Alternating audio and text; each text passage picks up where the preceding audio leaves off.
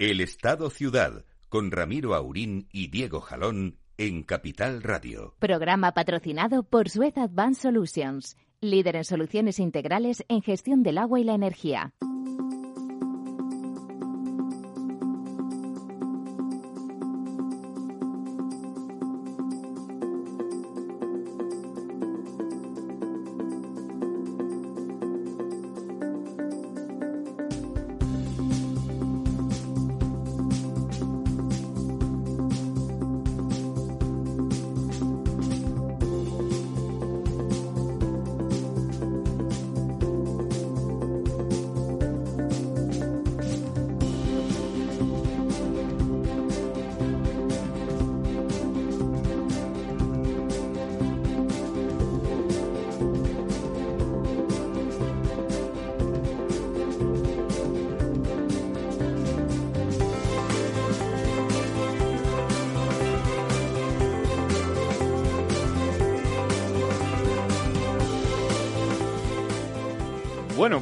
Buenos días, un miércoles más cuando pasan seis minutos de las once del mediodía. Y he dicho un miércoles más, pero en realidad es un miércoles especial porque hoy es eh, el último miércoles del año en el que estaremos con ustedes, dado que el miércoles que viene pues eh, estaremos festejando la Navidad y el miércoles siguiente estaremos ya en el año 2020. Eh, bueno, eh, hoy vamos a contar con la presencia de Lorenzo Dávila, que se unirá rápidamente al programa en cuanto supere ese pequeño atasco en el que se encuentra ahora mismo metido. Y no podremos contar con don Ramiro Aurín, nuestro director, que se encuentra viajando hacia Valencia y eh, en nombre del que les eh, doy a todos, eh, bueno, pues les felicito las fiestas, les felicito el año y me despido en su nombre de este, de este año 2020, de, de este año 2019 y tendremos ocasión de contar con él pues en el primer programa del año 2020 que será pues el próximo día 8 de enero. Bueno, y, hoy eh, es un día en el que eh, está más o menos dejando de llover, pero vienen nuevas lluvias eh, y que nos deja una nueva subida en la cantidad de agua embalsada en nuestros embalses. a día de, lunes, que es cuando nos facilitan los datos de lunes a lunes, eh, la cantidad de agua embalsada ha subido un 0,88%. Y bueno, en este momento estaba, como les decía, llegando don Lorenzo Dávila. Buenos días, ¿Qué tal? Buenos días, Diego. ¿Cómo estás? Ya veo con tus, tus pantanos. Muy bien, muy bien. Aquí estábamos empezando a explicarles a los oyentes eh, cómo está el, el, tema del agua. Ha sido una semana eh, de, lluvia, eh, una, una, semana más de lluvia, como... Y la que viene va a ser peor. Y la que viene también. Eh, Pero hemos... por lo visto aguas torrenciales que van a caer. En Madrid, por ejemplo, mañana por la noche están previstas aguas realmente fuertes. Sí, eh, y en no, casi y, toda la comunidad. Sí, y, no, y no solo en Madrid, sino en... Bueno, en toda España, en, sí, en sí, toda, pero en toda España, decir... efectivamente. Eh, hemos tenido además esta semana pues la, una crecida del Ebro que, bueno, aunque la, aunque la cuenca hidrográfica, la dirección de la cuenca hidrográfica la califica de crecida ordinaria en el sentido de que no ha eh, provocado graves daños, no ha llegado a desbordarse demasiado el Ebro, solamente ha habido algunos cultivos afectados en la zona de Zaragoza, los embalses han, han producido o han, han sabido han podido laminar bastante esta crecida. Eh, la califica, como te decía, de crecida ordinaria. Lo que no es ordinario es que haya una crecida del Ebro en noviembre. Las crecidas del Ebro son habituales en marzo, en abril, cuando comienza la primavera, con las lluvias de la primavera, el deshielo, etcétera, es cuando normalmente se producen estas crecidas del Ebro, que en este caso, pues, eh, se produce, pues, en, en, el mes de diciembre, ¿no? Que no es eh, no es una, una cosa habitual. Eh, como te decía, no ha habido que lamentar ningún daño. se han registrado unos 1.700 metros cúbicos por segundo a la altura de Zaragoza. eh, empieza a ser una cosa grave a partir de los 2000 y pico. No, pero ya 1700 ya es un, sí, sí, es, un caudal muy importante. significativo. Eh, se han inundado, pues como te decía, varias eh, cientos de hectáreas de, zonas de cultivo, algunas urbanizaciones, que son las de Doña Sancha, Torre Urzaiz y El Casetón, que son en su mayoría de segundas residencias y que están muy cerca del cauce del Ebro, pues han tenido que ser desalojadas de forma preventiva y como te decía, eh, el agua ha subido mucho, pero no ha llegado a causar demasiados daños. Una de las cosas que han destacado los responsables de la cuenca es que la limpieza del cauce que se ha hecho durante este año eh, ha hecho pues que, esta crecida cause menos daños y sea más controlable. Eh, por lo tanto, pues eh, buena, buena iniciativa la de haber hecho esta limpieza del cauce, que, se debería hacer en bastantes otros cauces y, cuidar e, e, ese, ese aspecto también para que las lluvias no, no causen esos daños. Y como te decía, pues eh, ha crecido el volumen de agua embalsada en general en España en un 0,88. Eh, nos estamos acercando, nos seguimos acercando cada vez más a la, a, la, media de los 10 últimos años y a la misma semana del 2018. Eh, esto es una buena noticia, pero siempre teniendo en cuenta que estamos en 48,46%, es decir, que tampoco son unas cifras para, para lanzar cohetes, aunque sí que la tendencia es buena, como tú dices, va a seguir lloviendo, la previsión es que siga lloviendo la semana que viene.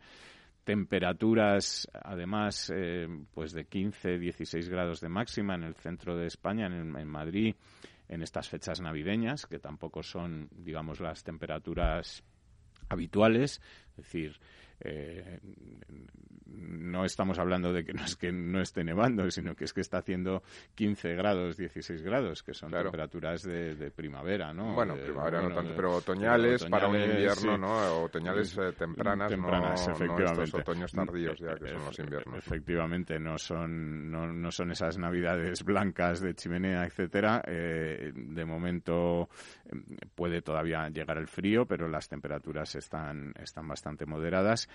Y, bueno, eh, por cuencas, eh, como, como eh, estaba comentando, pues la cuenca del Ebro ha subido, ha subido un cero, digo, un 1,70%, pero todo este agua que, estamos viendo ahora que está pasando por Zaragoza, etcétera, todavía tiene que llegar a los embalses grandes que están después de, Zaragoza, notablemente el de Mequinenza y algún otro y, seguirá eh, la semana que viene seguirá eh, aumentando.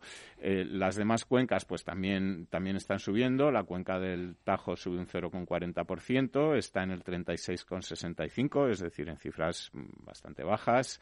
El Guadiana que está en un 37% y el Guadalquivir que está en un 36% suben mínimamente, suben un 0,8 y un 0,7 cada una. La cuenca del Duero sí sube más un 1,33 y está en el 56%. Y luego, bueno, pues todo lo que son las cuencas del norte, Miñosil, eh, Galicia, Cataluña interna, eh, Cantábrico, País Vasco, están pues en niveles muy altos, en niveles por encima del 85%, casi todas ellas y eh, la, parte negativa, como siempre, o la, peor parte de todo esto se lo llevan, como siempre, la cuenca del Segura, pues que está, a pesar de que ha subido un 0,53%, pues que está en el 28,33%, y la cuenca del Júcar, que ha subido un 0,35%, pero que sigue también en un 36,58. Pero fíjense ustedes que ya está, la cuenca del Tajo está prácticamente a los mismos niveles que la cuenca del Júcar, es decir, en un 36,35%. ¿no? Eh, en estas reuniones, por lo visto que ha tenido ayer eh, don Pedro Sánchez, una, con todos los presidentes autonómicos, una de las cosas que le han pedido desde Castilla eh, la Mancha eh, y, desde, y desde Murcia ha sido el tema de, revisar el tema del trasvase del Tajo, etcétera, a lo que Pedro Sánchez, por lo visto, ha dicho que de momento de eso no hay, no hay nada y que se va a mantener pues en esa política actual de, de, mínimos trasvases y de respetar absolutamente el caudal ecológico del Tajo, lo que por otro lado al nivel que está ahora mismo el Tajo, bueno, parece que no es disparatado, pero sí que estaría bien que de alguna forma algún gobierno algún día se pusiera a, poner en marcha un pacto nacional del agua y, a resolver. Y un plan nacional, un plan nacional de infraestructuras, es decir, bueno, de momento es verdad que no hay gobierno y, quizás eso es lo que les puede justificar, pero en cuanto lo haya, pues habrá que hacer unos presupuestos y lo que se echa de menos es precisamente planificar en grandes temas nacionales, pues esa planificación a largo plazo, de decir, oiga, esto para, para, para hacerlo para hacerlo bien, ¿qué cuesta? ¿En cuántos años lo podemos llegar a hacer? ¿Con quién podemos contar? ¿Con qué ayuda o colaboración podemos contar? Tanto ayudas públicas a nivel europeo como ayudas de empresas privadas que puedan también eh, eh, ayudar o colaborar en esa participación público-privada a realizar este tipo de infraestructuras o de obras, ¿no? Es decir, que al final pues es una suma de todo, ¿no?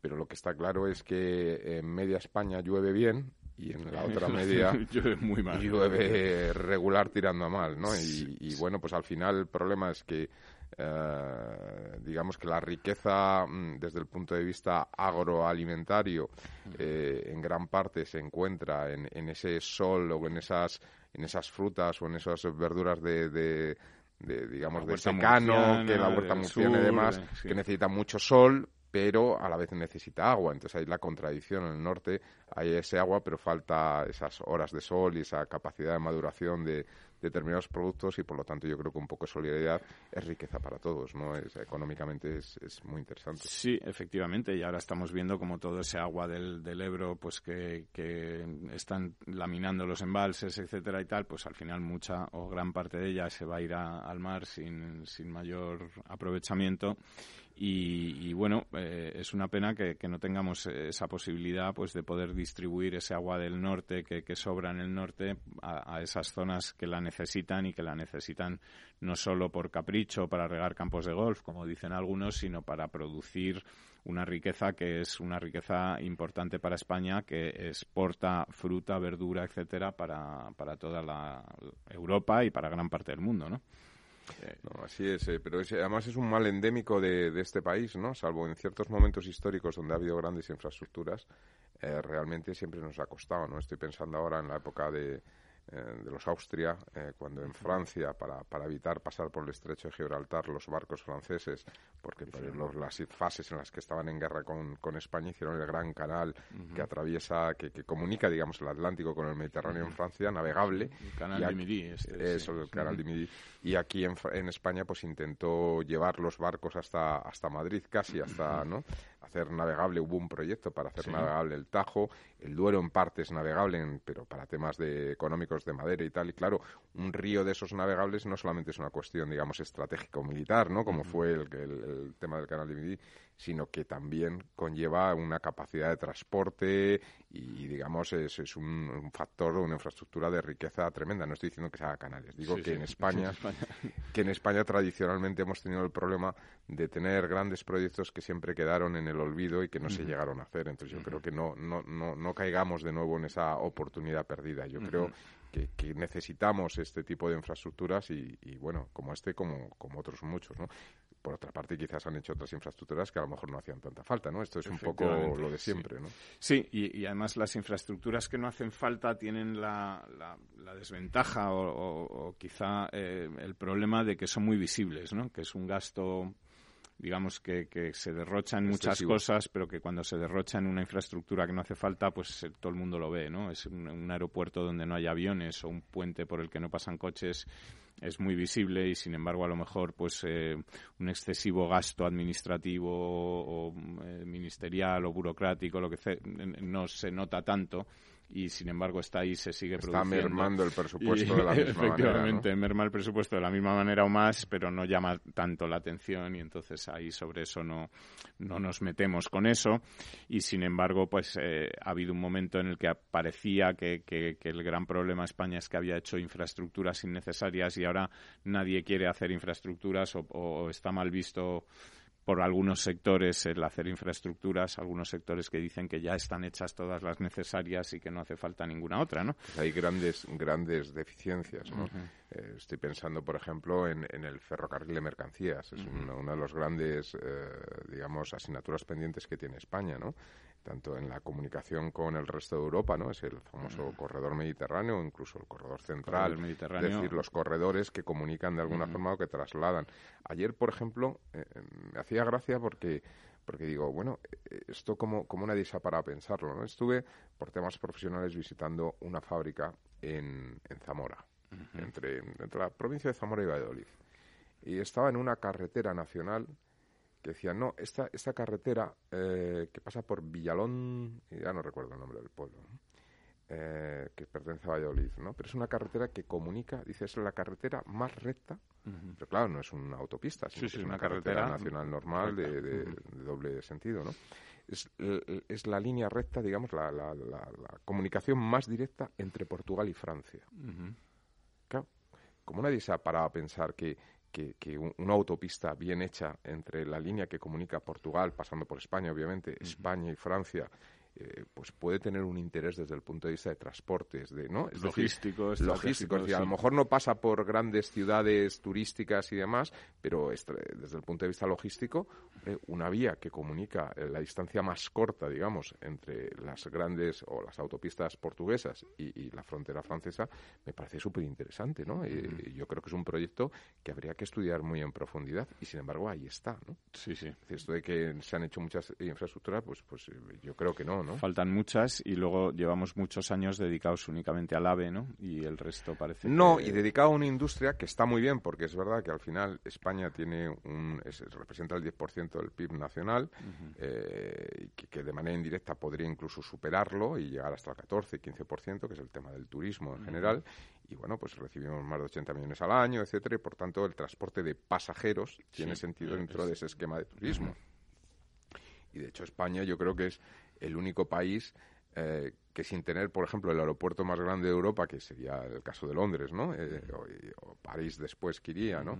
Eh, pero si sumas todos los aeropuertos por efectos turísticos, es decir, España tiene cinco aeropuertos con una, vamos, no ningún país en Europa que tenga tremendo, cinco aeropuertos con ese movimiento en ciudades distintas. Sí. Estoy pensando en Málaga, en Alicante, en, en Baleares, aparte del de Mallorca, Barcelona, ¿no? De Mallorca, Madrid, Barcelona, etcétera. Claro, ¿no? cinco aeropuertos ya con, con- estamos hablando por encima de los 25 o 30 millones De- de Mallorca, años, claro, ¿no? Entonces es- son, son eh, dimensiones de capitales de, de países, ¿no? En, en Europa. En fin, que, que yo creo que eso está bien, pero que hay otra, hay otra necesidad que tiene más que ver con otro tipo de industria, otros sectores productivos y que yo creo que es necesario, ¿no? Eh, hago referencia a lo que hacía antes de, de los trenes de mercancías Sí. O esta vía que decía que a lo mejor desde el punto de vista turístico no es interesante porque atraviesa por la, la- la España vacía, digamos, sin un interés turístico grande, pero pero pero bueno, es, la es el punto Es de conexión punto de más conexión, corto sí. entre tres países europeos. Para, para todo esto haría falta, digamos, una planificación que, que parece que nadie se plantea hacer de infraestructuras en toda España, etcétera. Ahora lo que estamos viendo ayer, em, eh, hablaba el presidente de Cantabria en un programa de televisión de, de gran audiencia eh, de su reunión con, con Pedro Sánchez. Yo le he pedido la autopista, le he pedido el tren, le he pedido el no sé qué, le he pedido el tal. Y como me ha dicho que sí, pues le voto. Vale, estupendo, pero que al final lo que estamos haciendo es eh, unas infraestructuras a la carta para conseguir la investidura de un presidente en vez de... Y luego que se nos infla, se nos infla o se nos llena la boca, ¿no? Con palabras eh, como Europa y tal, y luego no tenemos en cuenta. Nadie puede pensar España, un país que representa pues, más o menos en porcentaje, quizá un 80% o 70 y muy largos por ciento de la península ibérica, que es una península, sin planificar sus infraestructuras con Portugal o con una ciudad como Lisboa. Sí, O sea, el- el Lisboa es una ciudad inmensa, Sí, con unas que además una es- potencialidad tremenda, y uno cuando piensa España tiene que pensar España con, con Portugal, lógicamente, ¿no? Y sin embargo, pues, pues bueno, eh, por, por, por problemas a veces de corte político, pues, pues, pues no hay posibilidad de esas conexiones por culpa de, de, de- de ciertos gobiernos regionales que eh, si son en ese momento eh, de, un color distinto al gobierno nacional, pues no se le llevan unas infraestructuras que, deban permitir esa conexión con, Portugal. Sí, con Portugal la verdad es que las grandes, las dos grandes ciudades portuguesas, pues la conexión con, con, las con la capital de España o con las grandes ciudades españolas es, es por avión, porque realmente Madrid Lisboa son seis horas y pico en coche o en, camión, ya ni te cuento. Mm. Eh, o Porto, pues eh, lo mismo, o más todavía. No, pero Porto es más chiquitito, ¿no? pero, por bueno, menos son los dos grandes polos de Portugal, que son Lisboa y Oporto, que están, digamos... Eh, sí, pero hay, mucha diferencia entre ambas, ¿no? O sea, Oporto es una, es una gran ciudad europea y con un potencial y todo el digamos el entorno, la mega ciudad que está alrededor de Lisboa, pues eh, a, nivel industrial, a nivel económico. Sí, y, no y no hay una conexión. Se ha hablado alguna vez de hacer eh, AVE, de hacer alguna, pero es que ni siquiera hay eh, buena autopista o buen buen. Es que ya falta un AVE, un tren de mercancías, una buena autopista. Efectivamente. Eh, Lisboa tiene un puerto muy interesante que también puede servir para, para, como, como puerto de recepción para, para mercancías para el territorio español. Efectivamente, eh, echamos en falta este, este plan de infraestructuras, estas infraestructuras, digamos, pensadas, digamos, eh, planificadas, que, que eh, eh, articulen un país, ¿no? Que lo que lo vertebren, ¿no? Que y el problema es que a nivel europeo, el plan marco europeo sí que existe, ¿no? Y sí que se plantean las grandes líneas Sí, sí, no, pero es que pero luego aquí nadie lo lleva a cabo. Claro, sí, es, es lo que hablábamos, hablabas antes del corredor mediterráneo, todos los partidos lo llevan en su programa político, todo el mundo está a favor del corredor mediterráneo, todo el mundo y aquí seguimos esperando el corredor mediterráneo, pues que, que al que dedicamos muy poquitos esfuerzos, que de vez en cuando pues hacen 20 kilómetros, hacen un tramo, se hace alguna cosita, pero que no se pone en marcha un proyecto para decir, oye, pues de aquí a cinco años o de aquí a tres años esto está terminado, eh, se, licita y se empieza a construir, ¿no? O a quince. sí, pero que si, no es un problema de eso, si no es un problema de plantear unos objetivos creíbles, razonables y que se pongan en marcha. Eso es.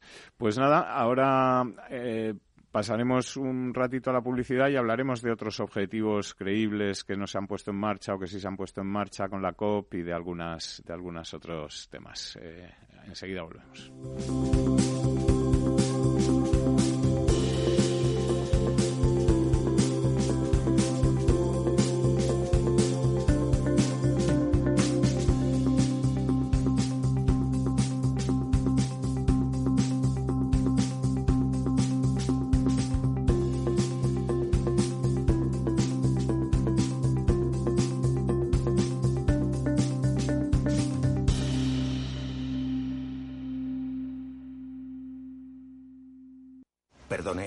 Mercados y en qué activos podría invertir en este momento? Ha elegido usted Simplomo 95. Gracias. Lo importante no es ser un experto en inversión, es saber dónde preguntar. En ING con Inversión Naranja Plus simplificamos la fórmula para que puedas invertir como los expertos a través de nuestros fondos cartera naranja. Inversión Naranja Plus, invertir a lo grande es para todos. Más información en ing.es en fondos de inversión. Cuando comenzábamos, en el año 95, no imaginábamos que 20 años después más de 100.000 personas utilizarían nuestras herramientas de inversión. En cada nuevo reto que emprendemos ponemos lo mejor de nosotros mismos. En VisualChart queremos avanzar y por eso hemos lanzado nuestra propia agencia de valores, Esfera Capital. Esfera Capital, un broker de inversores para inversores. Si quiere conocer nuestro trabajo, visítenos en esferacapital.es. Mus. Mus. Mus. Sinesio. Te toca, Sinesio. ¿Qué pasa? Oye, Sinesio, no, ¿qué, ¿qué te pasa a ti? Que te veo muy onnubilado, que no te veía yo así de ausente desde que te prometiste con la maruja. Si es que tengo un aparato que me resuelve todas las dudas, estoy a la última en los mercados. Anda, mira, ya está Sinesio con sus inventos. Sinesio el ingeniero. Atiende, Paco, mira lo que he descubierto. Alexa, ponme Capital Radio, maja. Te damos la bienvenida a Capital Radio. Puedes escuchar la señal en directo o nuestros mejores audios en formato podcast. Directo o podcast. ¿Qué quieres escuchar? Ponme los podcasts, Alexa. Has elegido podcast. Vas a escuchar las noticias de Capital Radio. Con esto, Paco, vamos a echar el órdago a los mercados. Natural.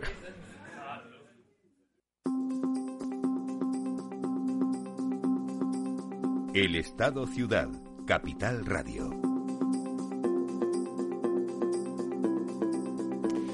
Bueno, pues aquí estamos de vuelta después de estos consejos publicitarios y queríamos comentar con ustedes un par de cosas que hemos leído, que hemos leído en, la prensa eh, esta semana pasada. Una de ellas es precisamente un artículo de don Lorenzo Dávila eh, en el periódico Expansión, en el que eh, don Lorenzo nos, nos explicaba cosas relativas a una sentencia que ya comentamos aquí hace unos días, que es una sentencia eh, por la que el Tribunal Supremo reconoce, digamos, que, la concesión de la gestión del agua de, del área metropolitana de Barcelona, que se hizo en su día a una sociedad mixta entre el Ayuntamiento y Aguas de Barcelona, eh, digamos que se ajustaba a la ley y que se hizo conforme a derecho, ¿no?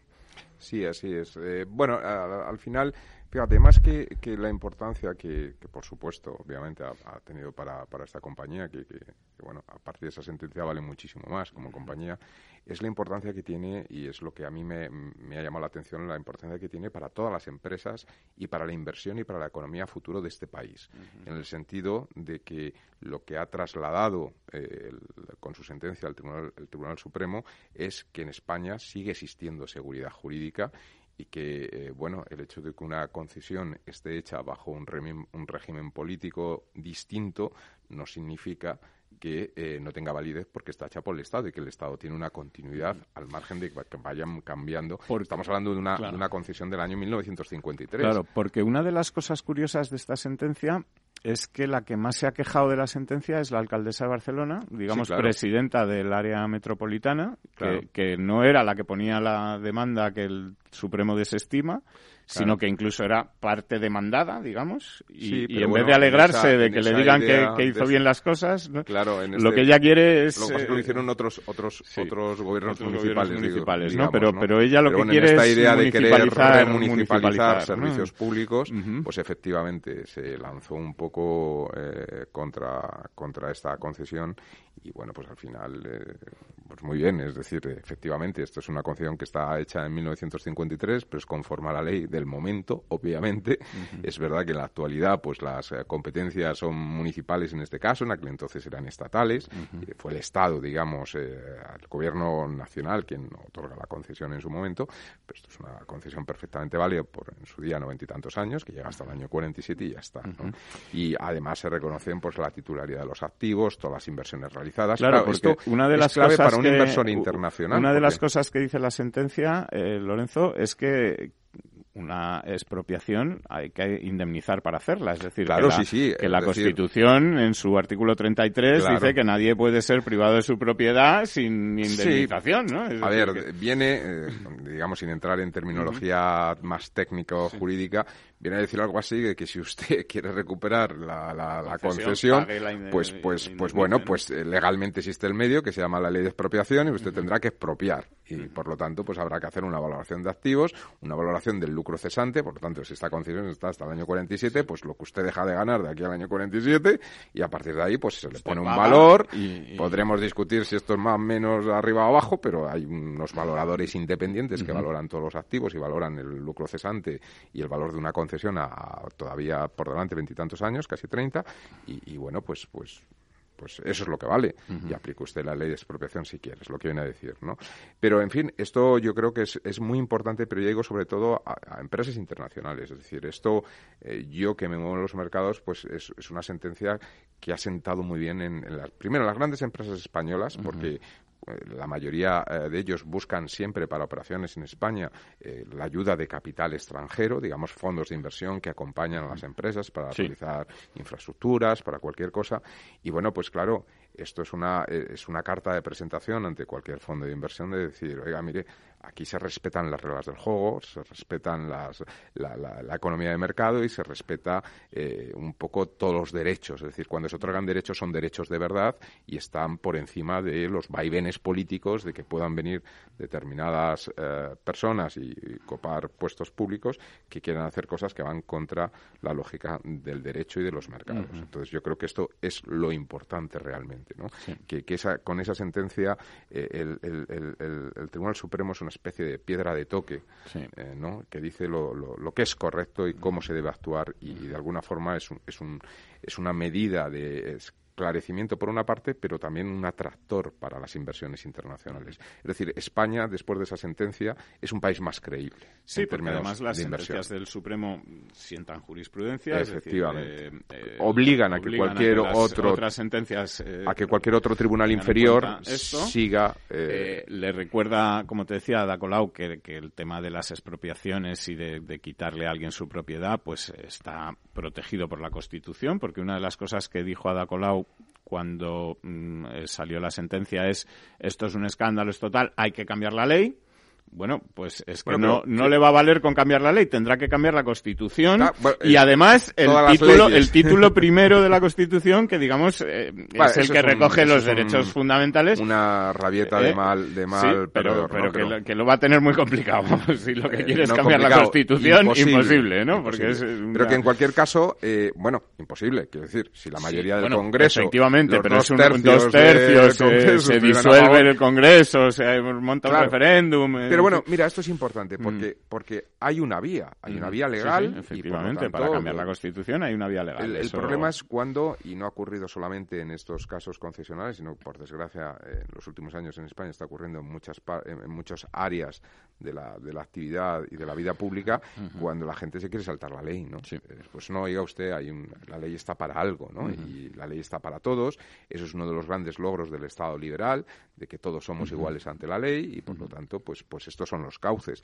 Y, y si todavía no se contemplaran cauces, pues, pues podría pero los cauces existen. Eh, lo diga usted, esto, la propia Constitución, como tú bien dices, pues eh, establece unos, unos parámetros o unas medidas en las que se pueden modificar y de hecho ha habido modificaciones. Yo recuerdo el- el- el- el- la modificación puntual que hizo en su día el señor eh, José Luis Rodríguez Zapatero, si te acuerdas, con lo del tema de la limitación eh, por ley que se hizo a nivel constitucional de- sobre el déficit público, ¿no? Déficit público que además eh, va a afectar a los presupuestos que se vayan a hacer ahora, Claro, porque que- eh, tenía, digamos, un plazo de latencia para entrar en vigor y ya, digamos que a partir Claro, de y 2020 bueno, pues hay que eso, cumplir eso con se aprobó ¿no? y se aprobó con los, con los requerimientos de mayorías cualificadas que se exigía para la modificación de la Constitución y se hizo. Sí, sí.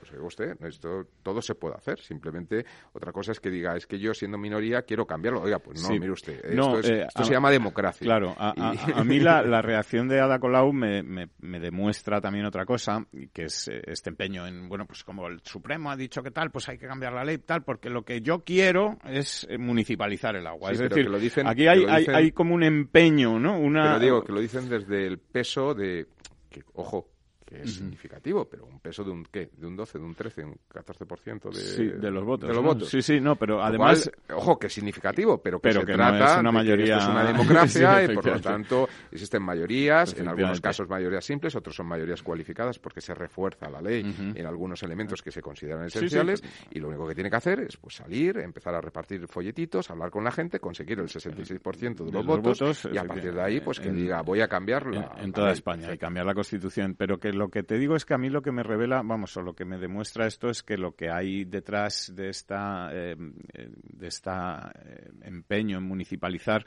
no es no es una digamos una cuestión de oiga es que esto va a ser mejor para los ciudadanos em, los costes son más eficientes hay una serie de datos que demuestran que el servicio si lo es que si lo hace el ayuntamiento digo, va a mira, ser mejor es, es que- es una es una especie de, de ideología no de, de mantra de, que, la empresa privada es el demonio basado- y que, está todo basado en, en- en falacias, en mentiras. ¿no? Sí, y, sí. y se mueve efectivamente, como tú dices, por el resentimiento. Pero el problema, cuando se habla de remunicipalización, mire, vamos a ver, si es una cuestión de esencial. Se- El servicio, los servicios públicos, los servicios de alumbrado, servicio del agua, el servicio de las limpiezas, eh, Sí. de las vías, eh, etcétera, son municipales y siempre lo han sido. Sí, se trata de que la gestión la Claro. haga uno u otro no A ver, es que esto tiene un matiz importante, porque parece que si tengo que remunicipalizar, lo que se está haciendo ahora, y yo no soy responsable. ¿Cómo que no? Digo usted, esto es un servicio municipal y el responsable es siempre el ayuntamiento, el claro, ayuntamiento. claro. ¿Y cuál es su responsabilidad si esto se hace mediante una gestión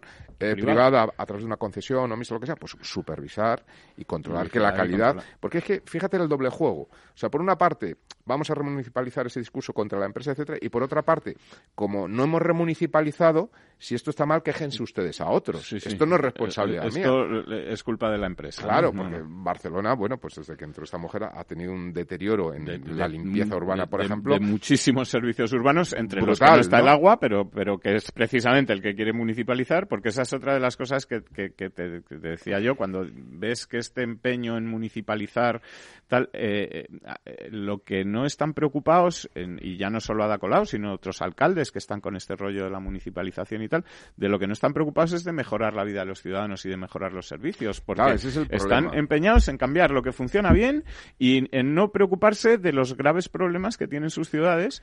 ¿eh? Estaba pensando ahora, por ejemplo, en Valladolid, pues en donde se ha municipalizado el agua y hemos hablado aquí, pues sí, el grave problema de Valladolid o, la, gran obra a resolver, que sería eh, soterrar las vías del tren para no partir la ciudad en dos.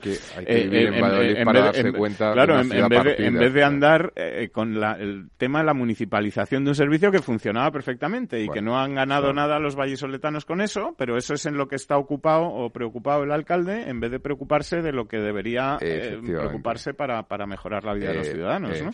Y en el caso de Ada Colau, pues no hablemos de la, hacer vivienda social, de mejorar la seguridad, de, en fin, todos los problemas. y en otros muchos municipios que, ha habido oportunidades perdidas, ¿no?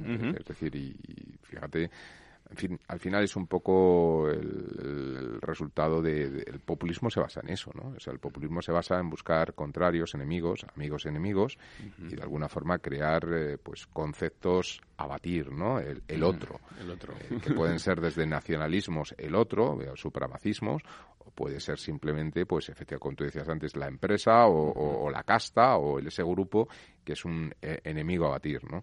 Bueno, yo creo que efectivamente esto pone las cosas en su sitio y a mí lo que más valoro efectivamente de esa sentencia pues es lo que te decía no el hecho de que abre las puertas eh, de España pues a la inversión en el sentido de que eh, el Estado es fuerte eh, hay una separación de poderes el, digamos que el poder judicial está ahí está para algo y, bueno pues demuestra que, que, el Estado está por encima de vaivenes políticos lo cual es muy muy reconfortante, ¿no? Y sobre todo pensar que, que, es la manera en la que uno puede seguir atrayendo capitales de fuera, ¿no?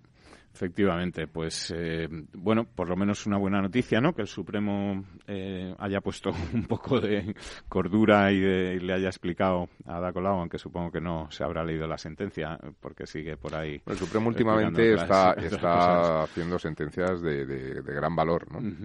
y, que ponga las cosas en su sitio y recuerde, pues, eh, sobre todo eso que tú dices, ¿no? Que en España hay seguridad jurídica, que en España hay que respetar la ley, hay que respetar la propiedad privada, porque así lo establece la Constitución, eh, nada menos que en, la parte donde se recogen los derechos fundamentales, es decir, en esa parte de la para poderlo modificar hace eh, falta que, está especialmente protegida y, en fin. Eh, muy, garantizada, ¿no? Esos derechos que están especialmente protegidos y garantizados y uno de ellos, pues, es precisamente ese de la, de la propiedad privada, eh, que algunos parece que se empeñan ahora en que, en que no en que no hay que respetar. Es decir, que, en fin. Bueno, eh, otra de las, de las cosas, decía dos cosas que hemos leído, el artículo de don Lorenzo era una, y otra de ellas es una, una, un artículo que publicaba el diario El País el 13 de diciembre, búsquenlo ustedes, en el que habla de Muy cómo... interesante ese artículo. Sí, en el que habla de cómo una mega sequía de 60 años eh, fue la que acabó con, con, la, con la civilización asiria, que era una civilización pues que se asentaba en la parte que ahora eh, corresponde a Siria e Irak, eh, y que 60 años de sequía eh, hicieron que, esta civilización colapsara y, se vamos, desapareciera. lo cual nos, nos debería hacer reflexionar porque, en fin, las infraestructuras de agua que reclamamos desde aquí, pues precisamente se trata de eso, ¿no? Se trata de que, de que una sequía, un cambio climático, un un vaivén en esos eh, ciclos en los que llueve, no llueve, etcétera, pues no nos dejen sin, sin que tengamos agua y que el agua es fundamental para la vida, para la civilización, para la existencia de cualquier civilización y que cuando falta este agua, pues pues no, no hay nada que hacer, ¿no? Bueno, de hecho la civilización nace siempre alrededor del agua, ¿no? Eh, primero en la cuenca de el Tigris y el Éufrates, ¿no? la parte de. Mesopotamia, incluso Sí, sí, Asiria, que, Asiria, que llega hasta allí, ¿no? y, y luego, pues, el, el imperio egipcio, ¿no? Eh, alrededor del alrededor Nilo, del ¿no? Alrededor de la vida, es decir, el agua siempre ha sido el agua, me refiero al agua al agua dulce, ¿no? El- sí, el- el agua, siempre ha sido la vida, ¿no? Eh, porque el agua salada también, porque es un fruto de, es una fuente de, de recursos de alimentos, por ejemplo, y de transporte. Sí, pero la pero vida, la como tal, como tal, sí, nace de, de- del agua dulce, agua ¿no? de Que los es- ríos, que son los ríos, ¿no? Los cauces y demás, y de ahí la necesidad de cuidarlos y, y, bueno, de ver que es un recurso escaso y, y es un recurso escaso no solo desde el punto de vista económico, sino ahora cada vez con más, eh, digamos, interés desde el punto de vista eh, casi biológico, eh, quiero decir, de supervivencia humana, ¿no? Porque Efectivamente. no solamente es una cuestión de, de recurso económico. Pues no nos lo tomemos a broma y no andemos jugando con este recurso y con este modelo de gestión en el que en España, bueno, pues disfrutamos de un agua barata, fiable, en el sentido de que llega todos los días, de gran calidad y mucho más barata que en países de Europa que tienen el agua, digamos, mucho más fácil y no andemos con estas tonterías de, de las municipalizaciones y de las eh, de los populismos ¿no? que se empeñan en, en cambiar las cosas que funcionan bien y que además son cosas, ya no digo mm, tan importantes como las cosas de comer, sino más todavía, ¿no? que son las cosas de beber. Eh, y hablábamos de cambio climático y, y de, de esto de la sequía y lo que comentábamos la semana pasada, que todavía no se había cerrado, la- el miércoles pasado estábamos, digamos, en la recta final de, de esta COP25 que se celebra en Madrid ya eh, sabemos eh, cuáles han sido los resultados. Se ha alargado, digamos, casi hasta, Pero fíjate, digo hasta el lunes. que desde el, el miércoles pasado el, el concepto que lanzamos se ha empezado a repetir por todos los agentes que han participado en la COP, Sí. de que han sido las empresas Sí. los que están de verdad involucrados para transformar el mundo y que los políticos eh, no sabe- no- nadie sabe a qué están, ¿no? Porque no han llegado a tomar un acuerdo significativo, suficientemente serio y vinculante como para poder hacer frente a un problema de este tipo. Entonces, efectivamente, empezamos a tener un problema muy serio en nuestra clase política, y no me refiero en España solamente, sino a nivel global, ¿no? Porque, eh, bueno, aparte de que el gran negacionista está hoy que le van a aprobar un impeachment en el Congreso de los Estados Unidos, eh, aparte de eso, pues, pues no solamente es ese señor, ¿no? Es que Sí, realmente eh, no ha han- habido se han- compromisos. Se han juntado varios, ¿no? Ade- Además de, de Trump, ha habido varios países eh, que, digamos, al, al impulso de, bueno, como Trump no lo firma, nosotros tampoco pasa nada si no lo hacemos. Eh, países importantes como la India, como Brasil. Bra- Brasil eh, eh, China, bueno, Rusia. pues ahí anda, Rusia, eh, que son grandes contaminantes, ¿no? Son los responsables del 40, el 50, del Trabajas porque son los 60% países más grandes de la contaminación. mundo, Por lo tanto, no ha habido acuerdo en esta COP25 sobre la reducción de emisiones, pero tampoco ha habido acuerdo sobre otro de los temas con los que yo creo que querían salvar un poco la cara al final de, esta COP y que estuvieron negociando casi hasta el último momento, que es el tema del mercado del carbono, ¿no? de las emisiones de carbono. De CO2. Sobre el que tampoco se ha llegado a un acuerdo finalmente, ni incluso ha estado a punto de llegarse a un acuerdo en el sentido contrario, ¿no? De aumentar o de abaratar el precio de, de Claro, estas es emisiones, ¿no? fíjate- ¿Cómo funciona un poco este mercado? Claro, esto, esto, esto del mercado de CO2 a mí me parece un, un concepto muy interesante.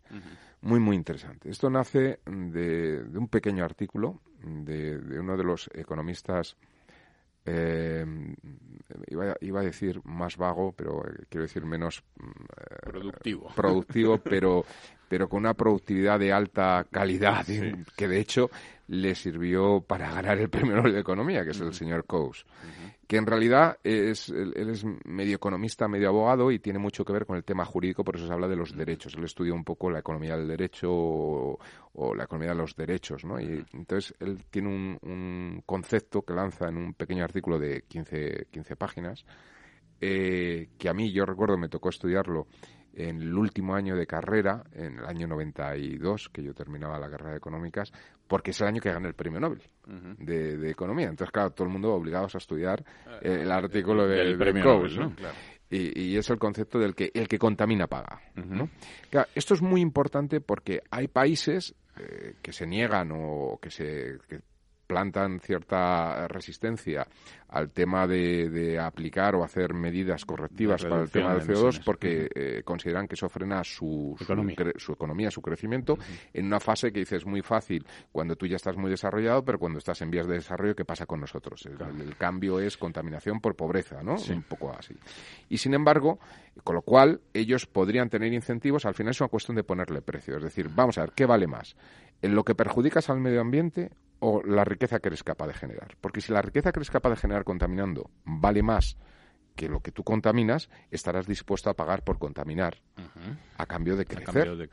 Y eso además genera que otras empresas que, eh, digamos, tienen mucho más valor la reducción de la contaminación que el crecimiento, eh, eh, tengan incentivos, porque su fase tecnológica es más avanzada, tengan incentivos y tengan más posibilidad, es decir, que no les frene económicamente el cambio de modelo, la transformación de modelo, tengan la posibilidad de acelerar ese proceso porque les, resulta rentable económicamente. Que se haga atractivo económicamente no contaminar. O, Eso es. cambiar los sistemas para contaminar menos. Con lo cual, al final, como el problema de la contaminación es una contaminación global, pues da igual quien contamine, ¿no? Es la contaminación total. Entonces, si tú logras ir reduciendo poco a poco la contaminación total, pero permites que unos contaminen más y otros contaminen menos y generas incentivos en aquellos que pueden hacer más por contaminar menos. Es decir, es un sistema de redistribución. Es decir, esto es algo que, por ejemplo, antes hablábamos de los populismos, no entienden.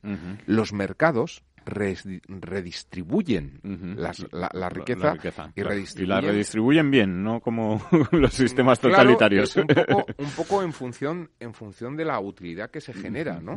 Es decir, que los precios, que son los que marcan el mercado, ojo, estamos hablando eh, de mercados, digamos, eh, de libre competencia, o mercados donde realmente el precio eh, llega al punto de equilibrio donde, donde el coste marginal se iguala al, precio, ¿no? entonces, en esos casos es cuando realmente, bueno, pues se produce esa distribución por parte de los mercados y en este caso la contaminación es lo que se produciría. Por lo tanto, es un mercado muy necesario. Yo entiendo que es muy necesario porque permitiría a regiones del mundo que están más en vías de desarrollo poder seguir creciendo, incluso con niveles de contaminación contaminación por encima incluso de lo que podrían estar contaminando ahora, eh, a cambio de que otras regiones, estoy pensando básicamente en Europa, Estados Unidos, los países más desarrollados, ¿no?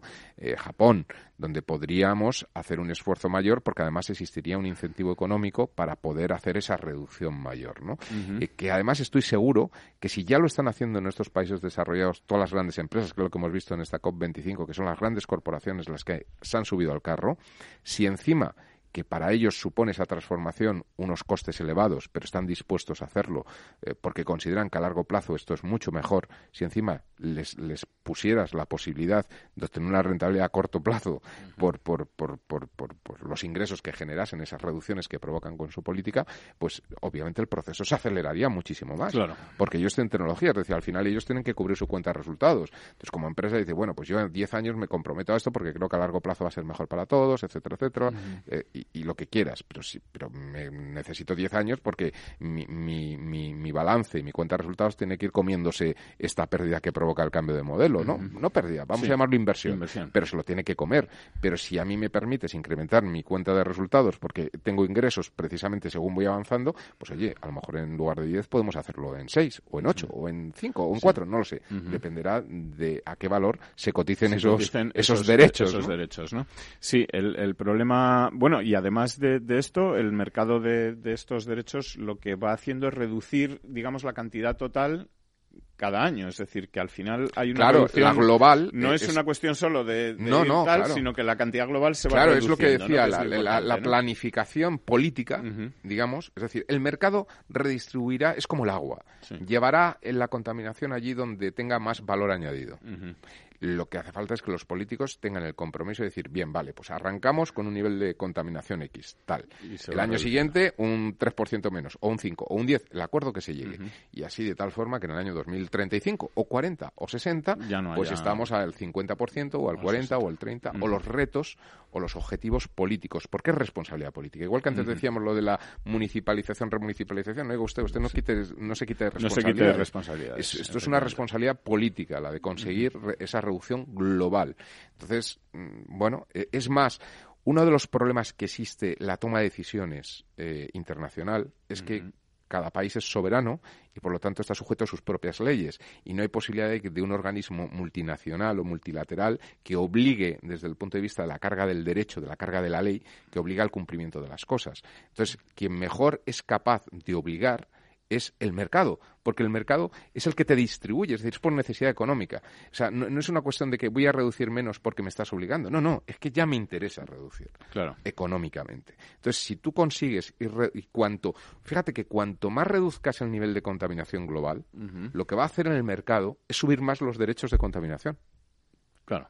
¿Me entiendes? Y por lo tanto acelera más el proceso. Es decir, tú, tú partes de un nivel y cuanto más vas reduciendo el nivel de contaminación más caros son los derechos. Más genera, salvo que la transformación haya, se haya acelerado mucho más, eh, digamos que si no se ha conseguido los objetivos determinados, lo que hace es que sube tanto el precio que se acelera más todavía, ¿no? Esa es la clave. Bueno, pues una pena, como decía, que en esta COP tampoco se haya llegado a un acuerdo para ir reduciendo más esta cantidad de contaminación total de, los mercados de carbono. No se ha llegado tampoco a un acuerdo para hacer reducción de emisiones. Eh, queda todo pendiente pues de, la siguiente a ver si a la siguiente pues se consigue algún objetivo nuevo y, de esto, pues eh, tendremos que seguir hablando, porque es eh, el tema, digamos, del, del siglo, ¿no? Así o sea, que, que, en eso estamos todos metidos. Eh, bueno, pues nada, nos quedan 30 segundos para despedirnos de todos nuestros oyentes hasta el año que viene, porque nuestro próximo programa ya será el, el, 8, el 8 de enero. feliz Navidad. Que, que reduzcan sus emisiones, que contaminen todo lo poco que puedan, porque esto también es un trabajo de, todos eh, y cada uno de nosotros.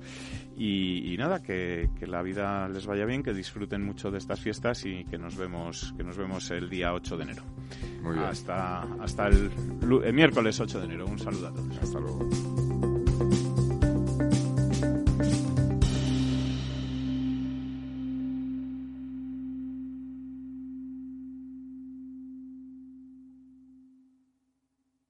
Programa patrocinado por Suez Advanced Solutions, líder en soluciones integrales en gestión del agua y la energía.